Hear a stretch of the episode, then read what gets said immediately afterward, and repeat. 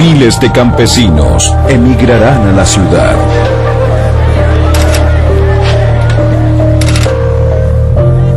Pero no encontrarán lo que soñaban. Chile celebra el centenario con una de las tasas de mortalidad más altas del mundo.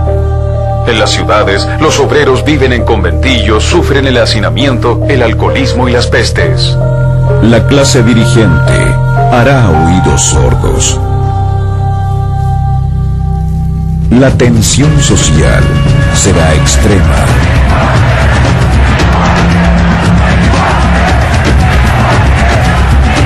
Las primeras leyes sociales están por nacer.